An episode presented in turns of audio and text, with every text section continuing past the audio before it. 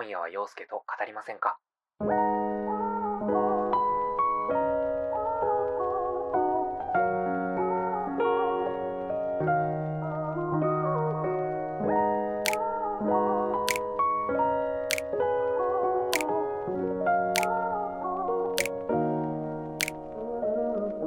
ご視聴ありがとうございます。この番組は普段聞き役として生活している30代ゲイの陽介が聞いていただいている皆さんに対して一方的に語りかけるそんな会話欲解消系ポッドキャストです。日々の何気ない一コマのお供にご拝聴くださいますと幸いです。はい。えーというわけで、えーお気づきの方がいらっしゃるかちょっとわからないんですけれども、えー今回ですね、ちょっと収録している環境が違います。えーそれはなぜかと言いますと、えー今回ですね、えーゲストの方に来ていただいておりまして、なんとそのゲストの方が、えご用意くださった機材で収録しております。はい。えーでは早速ゲストの方お呼びしたいと思います。よろしくお願いします。よろしくお願いします。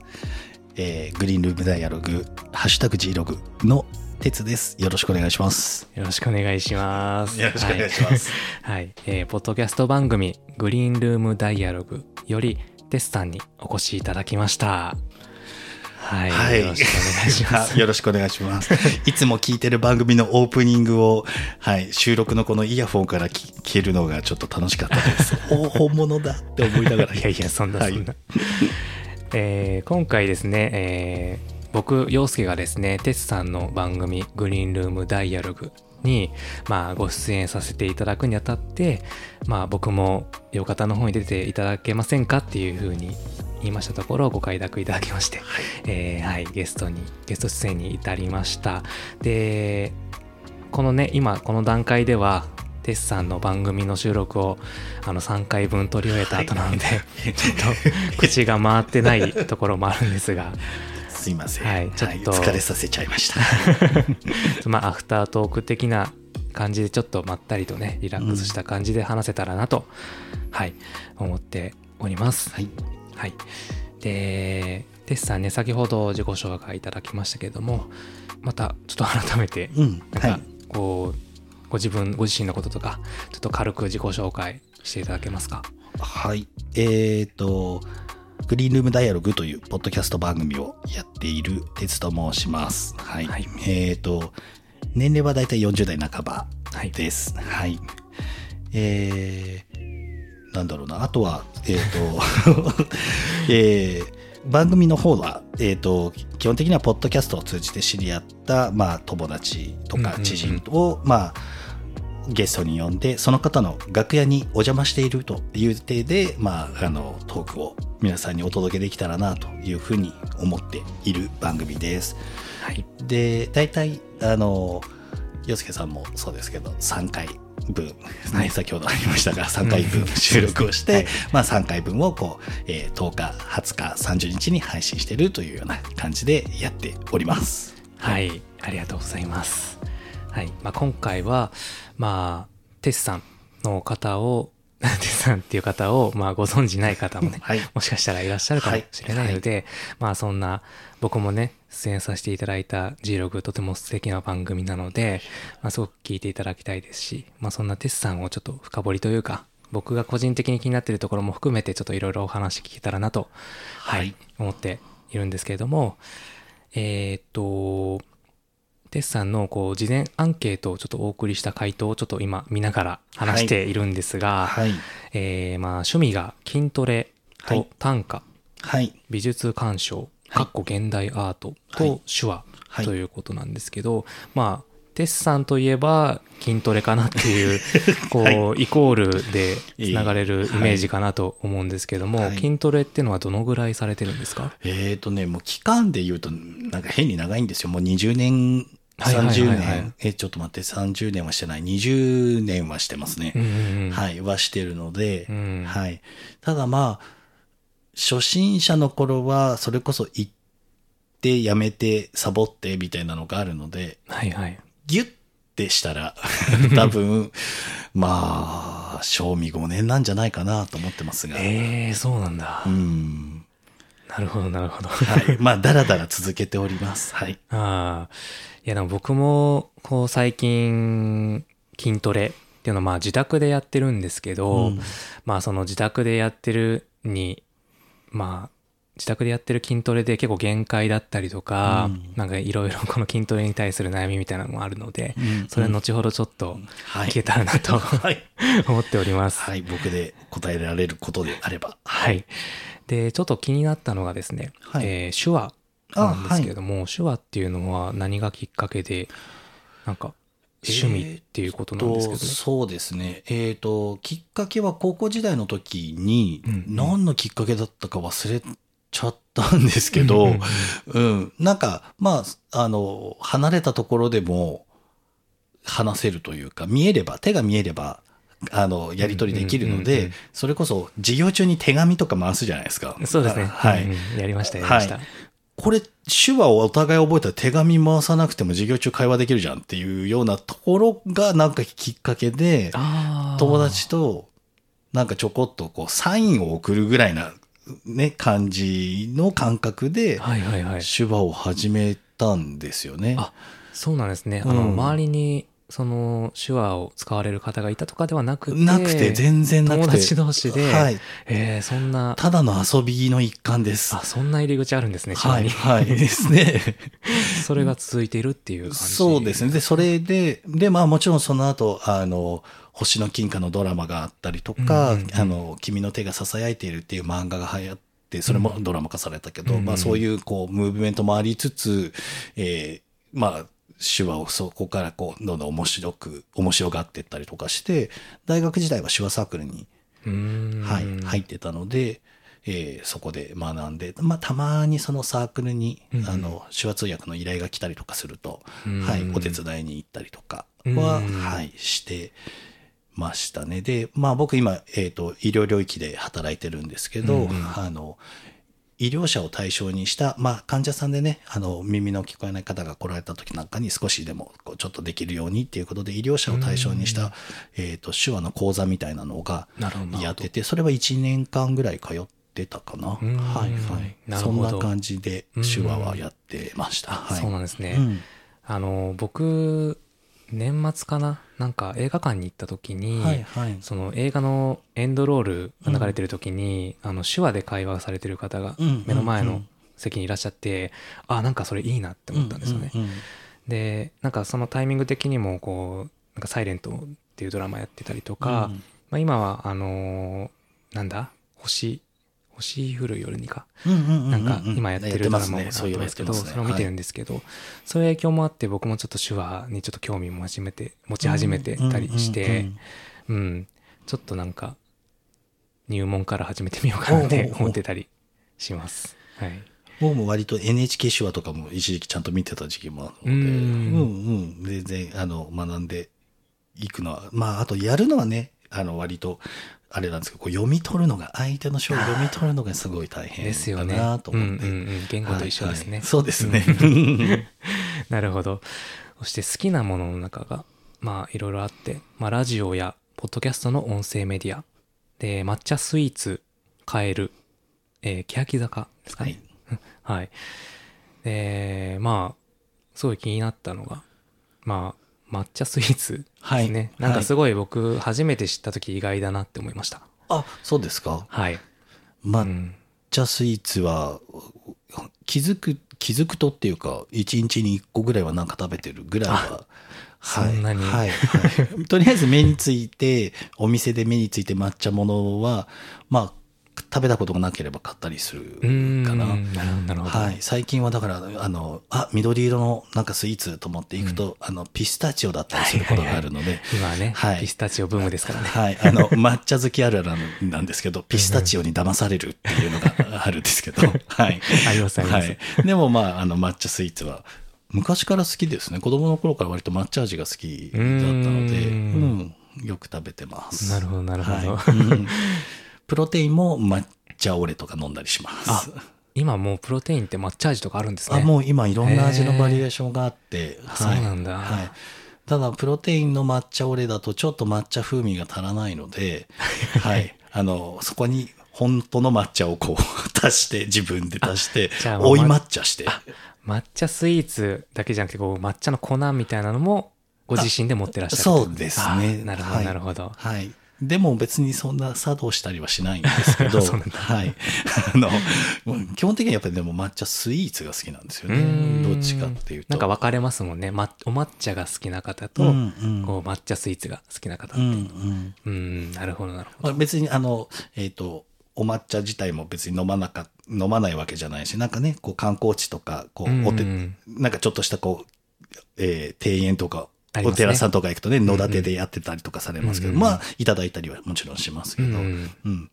茶道教室もなんか単発のやつ一回出たことあるぐらいは、えーいいな。はい。あ、なんかね、うん、そういうのがちょっと、行ってみたい。うん、うん。それぐらいは好きですけどね。はい。なるほど、なるほど。はい。ということで、えー次にですね、テツさんの、えー今やられているポッドキャスト番組、はいグリーンルームダイアログはいについてちょっとお聞きしたいんですけど、はい。えーまあ、こう、始めたきっかけみたいなのが、この番組を、はい。まあ、最近ですかね、始められたのは。そうですね。去年の12月からですね。はい。それまで結構テツさんって言えば、まあ、リスナーさんっていうイメージがあったんですけど、そのリスナーから配信者っていう風に、はいあの、変わったこう、何かきっかけというか、そのやり、なんか、うん、どういう思いがあって、こう、発信者になったのかなっていうのが、と気になるところではあるんですけど。そうですね。すまあね、リスナー時代はそれこそ横田さんにもね、はい、お手紙を書いてたりとか、はいはい、して、割と、えー普通のあのラジオ番組にも、はい、あの、TBS ラジオの日曜天国に、うんうんはい、お手紙出して何回か読んでいただいたりとか、はい、あの、生活は踊るのステッカーいただいたりとか、はい、あの、いろいろして、割とそうですね、ラジオはずっとやってたんですけど、なかなかだから自分は配信者側に回るっていうのは本当になかったんですけどね、うん。きっかけは、周りがやれやれ言ったっていうのがでかいんですけど、はい。っていうか、その、えっ、と、うん。うんスペースで知り合った方がはいえーで、仲良くなってお話をしてうん。る中で、まあ、もともとポッドキャストをずっと聞いてた人だったので、はいはい。はい、あの、すごくおしゃべりがうまい。で、割と定期的にこう、あの、スペースをやられてる方がいて、うんうん。で、す仲良し3人組で大体そこはこう、スピーカーに上がってわちゃわちゃ喋ってたりとかして、まあ、それが楽しかったんですよね、聞いてて。うんうん、うん。で、あの、面白かったので、ポッドキャストやりなよ、やりなよって消しかけたりもして、はい。で、それが田代さんがやり始め、みたいな。はいはいはい。あ、それで、そういうムーブがあったんですね。そうそうそうです、そうです。でも僕だけじゃなくて。て、みんなが3人が喋ってるの面白いから、うんうんうんポッドキャストやればいいのに、みたいなうん感じになって、うんうんポッドキャストをそれで始めたら、そこにいた人たち、あそのスペースで繋がった人たちがまた今度、ニゴラジオを始めたりとかして、なんか気づくと、そのなんかやってる人が周りに多くて、うん。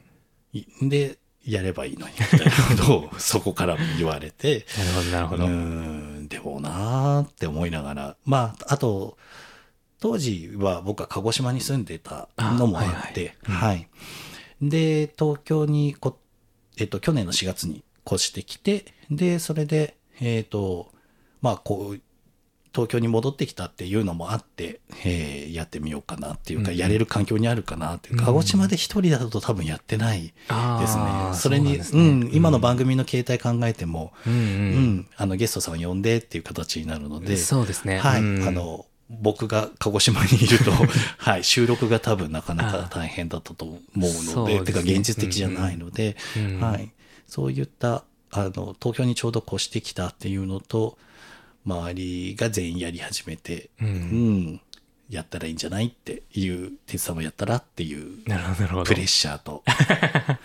はい。い。いプレッシャーだね。はい。で、まあ、あとそんな折に、あの、ちょうど、あの、生きてく翼のビッチーさんの、はいはいはい。番組にう、ん。それこそゲストで呼んでいただいた時はまだ始めて、始める前だったので、うんそうですね。はい、うん。始める前に呼んでいただいて、で、まあ、自分の職業の専門性の部分で、こう少し会話をするみたいなお話をするみたいなのを何回か収録をさせていただいたのも、う。うんん、始めるステップにはなったかな。なんかだんだんと配信する側に慣れさせられ、な慣れていくというか。ああ、そういう策略じゃないけど、周りの。まあ周りの策略かどうかわからないですけど、まあ自分の中では、まあ、うんうんい一リスナーだったのが手紙を出して、うんそのあとは、えーちょこっとゲスト出演をして、配信者側のなんか疑似体験をして、最後配信するみたいな。ああ、徐々に徐徐々に。々に徐々にみたいな ところはあったかなと思います。なるほど、なるほど。うんで、このグリーンルームダイアログでは、まあ基本的にこうゲストさんを呼んで、で、対面で収録されてるっていう、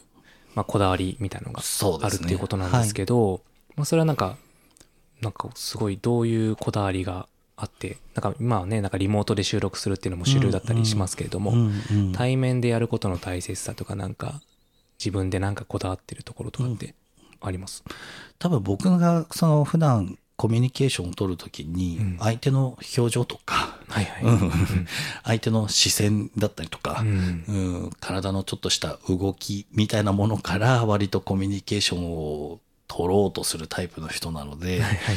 まあ圧倒的に自分が対面じゃないと不安なんですよね。ああ、不安なんですね。うんうんうん リモートだと多分こう相手のそういった気持ちに寄り添ったり、まあ、こう、まあ読み取ったりっていうか、その相手の気持ちを組んだりとか、うん寄り添ったりとかっていうことが十分にできないんじゃないかなっていう思いがあって、まあ一つは対面にこだわりたいというか対面の方が安心だなっていうのは なるほど、なるほど。うん、がありますかね。あと、もう一つはやっぱり自分が、その職業が、いわゆるこう、病院とかって言われるようなところで、臨床で、あの、まあ、こう、対面で人とお話をするような、えーお仕事をしてたりとかするので、まあ、そこの自分の、えー職業とかに、まあ、こう、反映できるような、ものとしても、こう、この体験をつないでいきたいっていう、こう、思いがあるので、まあ、だったら、うん、普段のお仕事と同じような状況、まあ、いわゆる対面。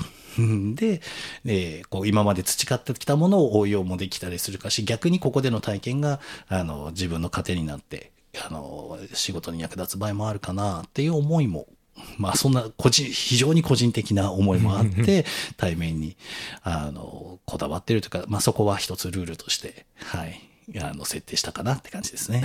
なるほど、なるほど。はい。まあ今回ね、僕がご出演させていただいた、あのー回もね、もちろん対面で撮って、こう自分が前もってこうアンケートとかで答えてた以上のことをこう引き出してもらったなって思うので、なんかそういうところもなんか ね、聞いてもらいたいなと思うので、うん。ぜひね、あのー配信される僕がね、出演した回、G6、はい聞いていただきたいなと思うんですが、はい。えー今回ですね、ちょっとあの、テスさんに僕が個人的にうんちょっと質問したいことを、え3つ用意しまして、はいえーちょっとお答えいただこうかなと、はい。はい、思っております。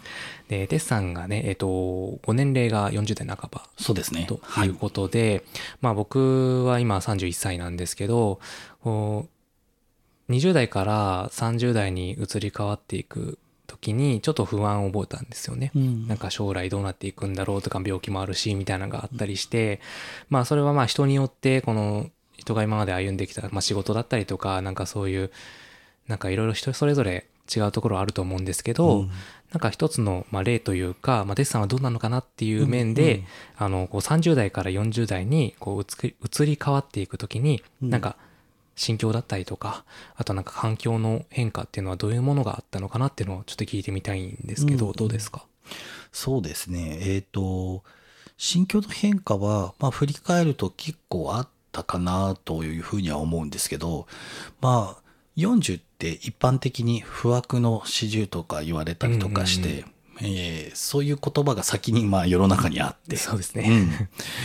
それと比べてっていうところで最初こう動揺したというか、あの不安になったのが最初はいはいはい。ですかね。なんか、うん。ああ、そうか、もう40ってことは世間的にはなんかそういうポジション、うん、こう何もこう、いろんな迷いを捨ててこういうふうにしていくっていうようなところなのかなって思うと、あれ？翻る、振り返るとちょっと自分とは違うな、みたいな。ところで、いろいろこう、まあ葛藤というか不安というか、うん、まあ焦りもあったかもしれないですかね。もあったかな、なんていうふうに思います。で、うんまあ、もう少し言うと、その人生のキャリアの後半戦をそう少し想像したときに、もし方向転換するならラストだなっていうのは思ってたんですよね。うん、まあ、それこそなんか再就職だったり、まあ違う職場に行くなり、なんだり考えたときに、50代で就活というか、うん、は、まあなかなか難しいかなっていうふうに思ったし、ね。まあまあうん。そこは、えっ、と、従来のキャリアを生かして、それである程度のポジションに入るみたいなのだったら、まあまあ50代でもあり得るかなと思うけれど、まあある意味今までやってきたことをベースにちょっと違うことをやりたいみたいなのは、ちょっとまあ、うんまあ40ラス、40代ラストだなっていう思いは前々から持ってたし、あとは出身がずっと東京で、いつかは東京に戻りたいというか、いつかは実家に戻らなきゃいけないっていう気持ちもあったので、なるほど。はい。戻る際には、まあそこで、まあ再就職じゃないけど、東京で仕事探さなきゃいけないだろうなっていうのはうん。うんあって、なんとなく50の声を聞く前にはちょっと引っ越したいというか、なんだうん。拠点を移したいっていうのは、あったかなと思います。で、まあ、それ、まあ、結果、実行することになるんですけど、うん、そういう意味ではだから環境は大きく変わりましたよね。うん、だから、なんかこう、ご質問いただいた感じだと、こう、30代、40代で、こう、なったからこそ、こう、自然に、こう、出てきた環境の変化だったり、気持ちの変化、みたいな、ニュアンスなのかなってお思ったんですけど、それはなかったというか、なんだったら起こした感じ。なるほどなるほど。うん。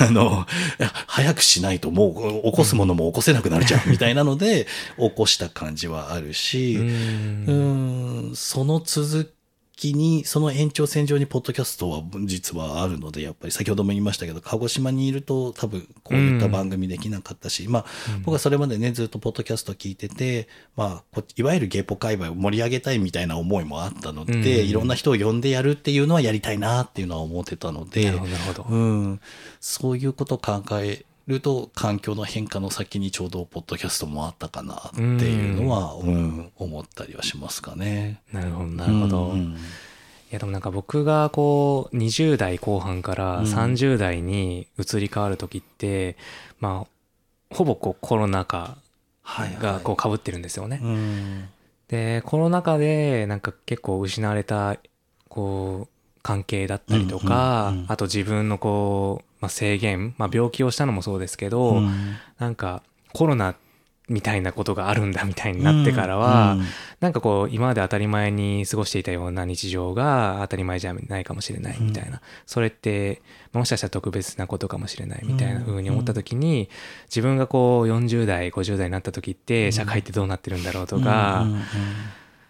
うん。まあ、自分自身のキャリアもそうですけどね、うん。なんか僕が今働いてる会社が、まあその正社員としては初めての会社なので、なんかここからどう自分、まあ、変わっていくにしろ、うん。まあ、そこにずっと居続けるにしろ、うん。どうしていけばいいのかなっていうようなこの入社から45年ぐらいのタイミングでちょっと悩み始めたりとかうん。してて最近ちょっとこううん割とその10年後うん。20年後みたいなのを想像してちょっと怖くなるみたいなのがあったりしてうん。ちょっと他の人の意見みたいなのを聞いてみたいな意見というか体験みたいなのを聞いてみたいなと思ったので質問させていただきました。うん、今でもその例えば今その洋介さんが言った10年後に、い。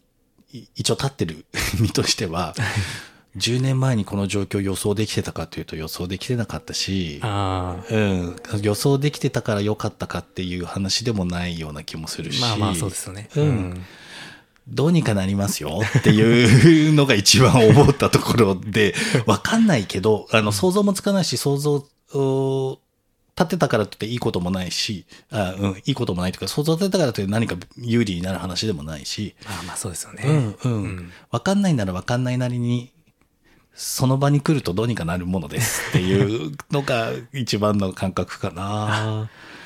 うん、だってうん。東京に戻ってくること決めて、そのまで十何年いたところを辞めるのは本当に決めたのは数週間っちゃ数週間だし、数ヶ月ね、ほど。1ヶ月ぐらいでペペペって全部話がバーってなってそこから後付け後付けでいろんなものが決まってったりとかもやっぱりしたので、うん。じゃあ悩んでることを、まあ、ずっと悩んでも、まあ、しょうがないというか、その時が来たら、もう対処せざるを得ないというか。うん、そうですね、うん悩んでる時にここで例えば悩んで悩んで5時間考えたことが、うんうん何か役立つかっていうと、まあそうでなくて多分いざその場に立った時に、さて、うん。こ今から5時間なんかどうしよう今後の人生どうしようかなって考えたら5時間の方が多分有意義だしそうですね。うん、はい。現実的だし、なんか見えてるものもまた違ったりとかするのかなって思うと、ううん。んまあ意味はないわけではないけどね、今考まあまあまあ。えてもね、うん意味はないわけじゃないけど、は はいい、っていうようなところですかね。いや、でも、なんか同じようなことを前知人に言われたことを思い出しました。あ、本当？なんかこう、なんかこういうのが心配でとか、こういうのがなんか不安でとか言ったら、うん。そうやってその時に考えればいいやんっていうふうにうんうん。言われたんですよ。うん。だからその時はなんか乱暴だなって思ったんですけど、うん。まあ今思うとな確かにこう考えてて、こううじうじしたりとか、なんか何も行動できてない時間って、うん。まあ無駄とは言いたくないんですけど、うん。うん無駄ではないと思う。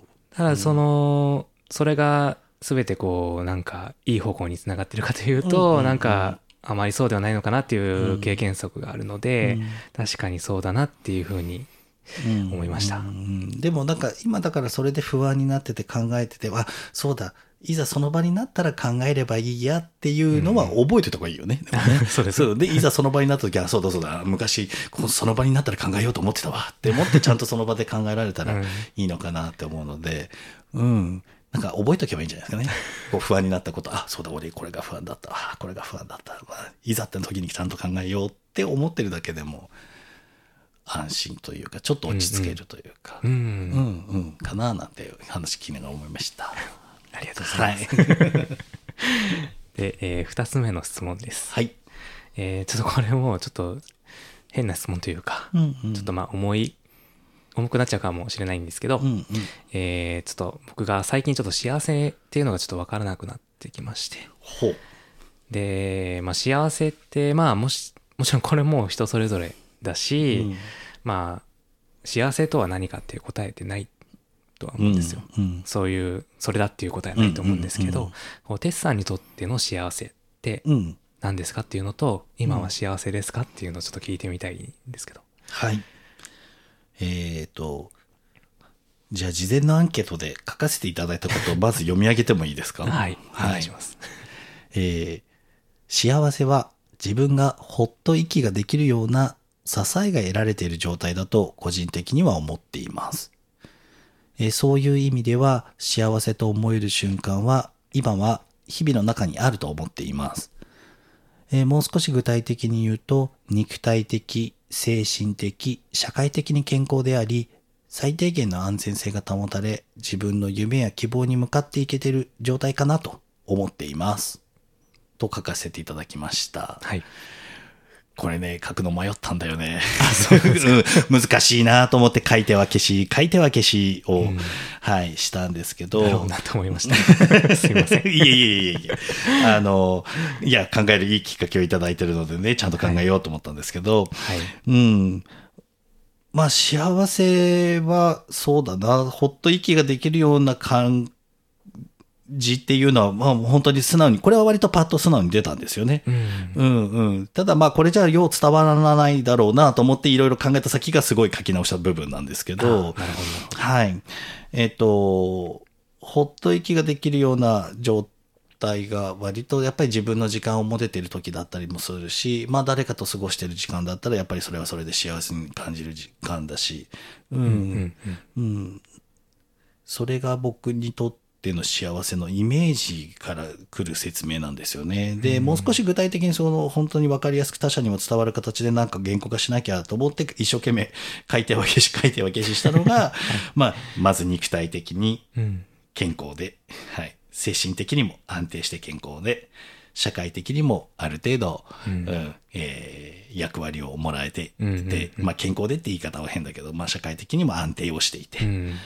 で、えー最低限の安全性なんかこれからこう、これが今持っているこれが崩れるっていう予測でもないし、まあ多分大丈夫だろうっていうような、ちょっと先を見越した部分も含めて、ちょっとした先の将来も含めて、先ほど言った肉体精神社会的な安定があり、って言って、上で初めて自分のやりたいこととか夢とかにうんうんうん。いけると、まあそれが叶わなくても叶ってもうん。多分向かってる時は一番幸せかなと思ったので、うこんな書き方をさせていただきましたが、はい。いやでもこうというのも最近こう自分の幸せについてうん。結構考えることが多くて、まあこう自分が幸せだなと思う瞬間うん。の後にもちょっとふとしたことで、うん。あなんか幸せじゃないかもっていうふうに思うような、まあことを思いがちな性格なんですね。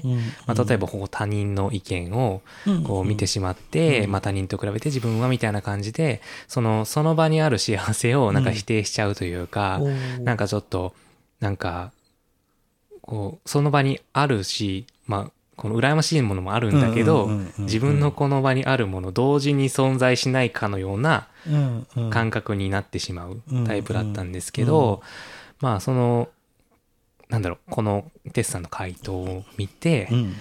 あーなんか自分って幸せなのかもってちょっと思いました。あよかったです。うなんかこう自分の夢や希望っていうのは、今はこうやりたいこととかいっぱいあるし、例えばパートナー一緒に暮らしてるパートナーとどうなりたいかとかっていう将来の設計図じゃないですけど、そういうのも、まあ少し少なからず描けているところはあるし、それなんか未来のどうしたいっていう前向きな計画とかっていうのは立てていられてる状態、で、まあ他の人を羨んだりとか、なんか自分なんかって思う時もあるんですけど、なんかこの文面を見たら、あ、自分ってまあ幸せなのかもなっていうふうにふと思いました。はい。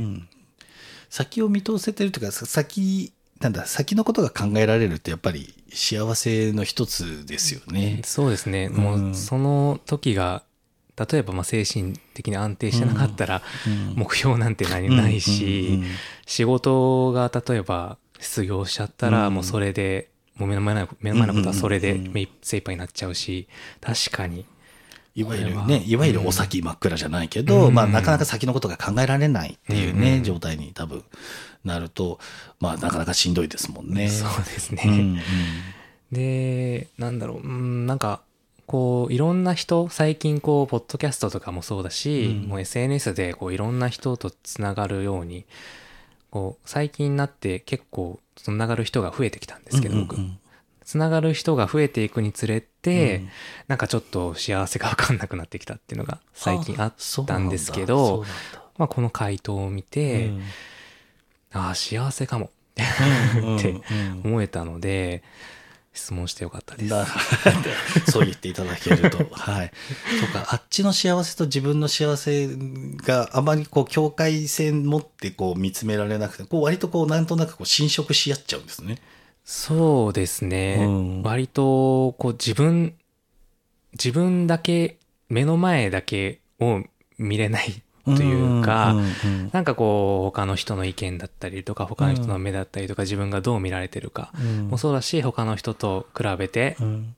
まあ、それこそ年収が低いかもとはいか、はい。あとはなんか、まあ、どうだろう、おしゃれじゃないとかうん。もわかんないけど、センスがないとかもわかんないけど、だからそういうことを結構いちいち気にしてしまうタイプで、まあ、それはまあ昔はもっとひどかったんですけど、うん。なんかそれをちょっと気にしすぎてるのかなと、うんうんちょっとここの文を見て、はいはい このそそういうのもあるけど自分は自分自身は幸せなのかもってうんうんいうふうに、はい、感じました。はいはい。まあうんじゃあよかったかなと思います。はいえテスさんは今幸せですか？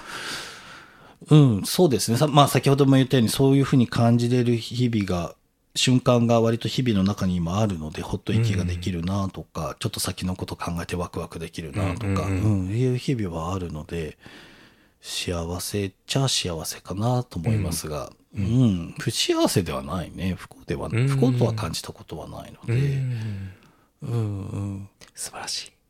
そうです。まあ、うんはい。あの、十分足りてますって感じですかね。うん、うん。はい。なるほど。はい。ありがとうございます。はい。で、最後の3つ目の質問なんですけど、はいえー先ほども言ったようにね、テスさんは筋トレが、まあ、趣味というか、そうですね。まあ趣味です。まあほぼ生活の一部はいとなっていらっしゃるということで。で、まあ僕がテスさんをこう認識し始めた時は、こうなんかいろんな方がこうテスさんっていう存在がいるぞみたいな感じの時期、僕は知らないけど、テスさんっていう方がいるっていう時があったんですけど、あそうなんだ。その時に、はいはいそなんか誰が言ったかちょっと忘れたんですけど、テスさんは腕の人だって。はい、はい、はい、はい。まあ、アイコンがね、アイコンが腕、腕っていうか肩なんだけどね、ああそうだ肩と腕ね。肩と腕はい、はい。そう、肩と腕の人だ。はい。まあ、で、それでこう、フォローいただいたのか、僕がフォローしたのかちょっとわからないんですけど、はいはいその時に、あ確かに腕の人だってなったんですよね。はい。はい。まあ、はいそんなね、こう、腕の人って言われるほど、はい。まあ、筋トレをされているテスさんにちょっと聞きたいことがあるんですけど、はい。僕はですね、まあ、こう病気を患った後に、うんまあ、その後病気はちょっと良くなった後に、うんまあ、その後にちょっと自分の、ちょっと痩せてしまった体っうん、うん。ていうのにちょっと自信をつけたいっていうのもありましたし、うん、もともと筋トレ緩くやってたのもあって、うんうん。もう筋トレを再開し始めて、今約まあ2年ぐらいうん、経ってるんですけど、あの、自宅で筋トレをしてまして、うんうんで、その自宅で筋トレをしている中で、あのーまあ、いろんな部位、まあ、すべてうまくいってるわけじゃないんですけど、うんうん。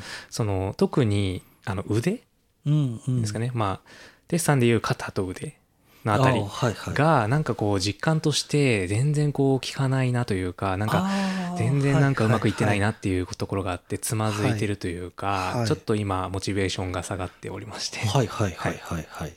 なんかその、この、なんかアドバイス的なものがあればいただきたいなと思って質問させていただいたんですけど。えっ、と、肩は分かりにくいです、確かに。うーん、うん実感として。実感として。僕も肩が実感できるようになるまでは結構時間かかったしう、ん。うん。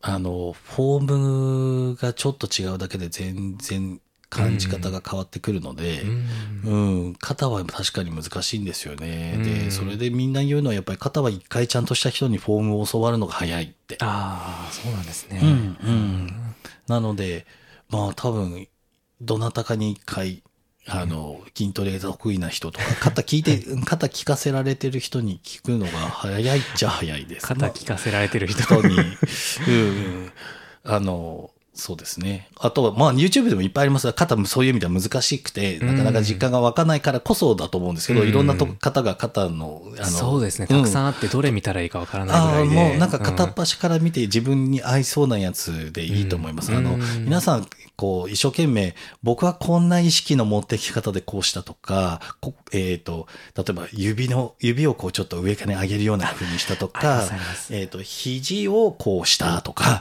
えっ、と、自分はこ、えっ、と、むしろ肩のここの三角形の前と後ろと真ん中のこっちに意識を持ってったとか、なんか皆さんいろんなこと言うんですよ。ありますあります。で、その中に割と自分の感覚と合ってるのがどっかあるはずなのでうん、俺もいろんなのを見て言われる通りやると、この人の感言ってるのが一番ふっと腑に落ちたとか、なんか体感できたとかうん。あったりするので、ううん。ん、どれ見ると正解っていうよりはなんか自分に合うやつを片っ端から探すのが早いかなみたいな。なるほど、なるほど。はありますかね。確かに肩は難しいんですよね。ううん。ん。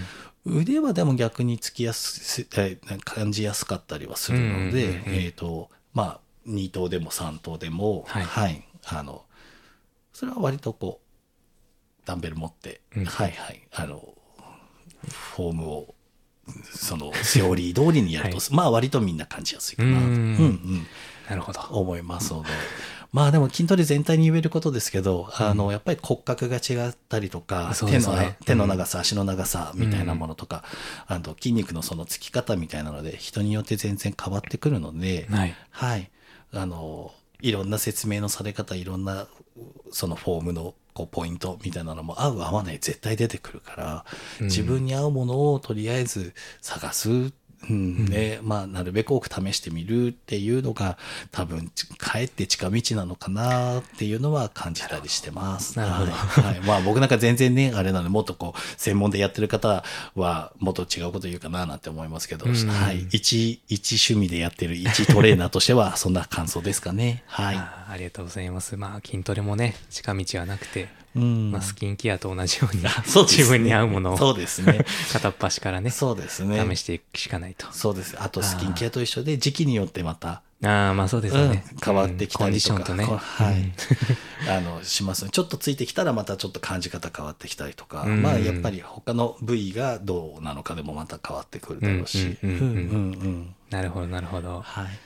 ちなみにですねあのテスさんのあの多分 G ログの方のツイッターですかね、うんうんうん。にあの筋トレのなんか変貌みたいな写真をアはいはいはい。ップされてるの、体がこんなに変わったみたいな。であの前回の、えっとジョーさんの時そうですね。の,、うんうん。はい、あの体の変化はどんな風に感じますかみたいなお手紙があったので、うんうん。はいはい。そこでまあテスさんのねあの、はい。お体ははい。はい拝見できるんですけど、はい。そうですね。で、はい。あのそのビフォーアフターみたいな感じ出してるんですけど、はい。あの僕ビフォーのうん体になりたいです、あ割と脂肪もちゃんと乗ってる。脂肪乗ってるけどちょっと筋肉もあるけどちょっとスラッとしてるみたいな感じが理想なんですよね。ああややレスラー体型寄りですよね。そうですかね。うん。うん。うんだからなんか、すごい今はね、すごいなんか、もうさらに、いやいやいやいやいや、日々精進ですね。はい。もうあの、でもなんか人によってこれがいい、あれがいいっていうので、うん、ありますよね。はい。うんあの、いろんな人がいろんなことを言うので、うんはい。なんか体脂肪率何パーとか、なんかその、ね、脂肪がどんぐらい乗ってる方がいいとかねありますけど。はい。な一生懸命頑張って、あの、減量して、はい、腹筋バキバキになっても前の方が良かったみたいなことはよく言われるので、そ ううるさいうるさい、これ、これ、これになるまで結構頑張ってるよ、努力してるよ、みたいな 気持ちになったりすることもあるんですけど。まあね。はい。その人はね、もしかしたら好意で言ってるのかもしれないですけど、ただね、余計なお世話というか、まあ、うんまあ、まあいいんです。周りの人は大体好きな勝手なことを言うのが、はい。あの、そういうものだと思ってるので、全然いいんですけどね。うんはい。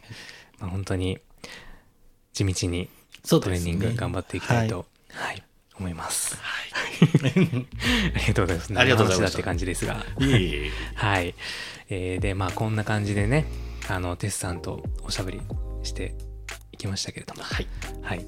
えーまあ、そのテスさんのね、あの、番組の方にも僕は出演させていただいておりますので、はい。えー皆さん、グリーンルームダイアログ、ぜひ聞いてください。まあ、僕の回もそうなんですけども、過去のね、ゲストさんの回もすごくすごくなんか、ね、もう、ためになるというか、なんかその配信聞いたらその番組聞きたくなるみたいな感じの配信ばかりなので、ぜひその配信をきっかけにね、あのゲイポ開拓をしていただけたら、していただけたらなと、はい、思いますので、はい。ぜひぜひ、はい、よろしくお願いします。洋介さんの会は一応4月、はい。はい、の、うんえー10日、20日、30日、はいはい、の予定ですので、はい、はいぜひ、あの、聞いていただけたらと思います。よろしくお願いします。ひ聞いてください。感想もお待ちしております。はい。えー、というわけでですね、まあ先ほども言ったんですが、えー今回ね、ゲストとしてお話し相手をしてくださったデスさんは、ポッドキャスト番組、グリーンルームダイアログをえー配信されておりますし、まあ、その番組ツイッターもございますので、えーぜひチェックしてみてください。デスさん、ありがとうございました。はい、ありがとうございました。はい。えー、最後に何か一言 いや、ありますか？えっと、まあ、今さっき、洋介さんとの会を取り終えたんですけど、はい。あの、個人的には2回目の、うんううん。んところは、本当に洋介さんじゃないとお話しできない内容だったり、洋介さんだからこその言葉が紡がれたなっていうふうに非常に感じているので、はい、ぜひ多くの方に聞いていただきたいなというふうに思ってますので、はい、何卒よろしくお願いいたします。はい、皆さんよろしくお願いします。ははいい、えーそれではこの辺でお別れとしたいと思います。えーそれでは皆さんさようなら。ありがとうございました。さようならあり。がとうございました。はい。すいません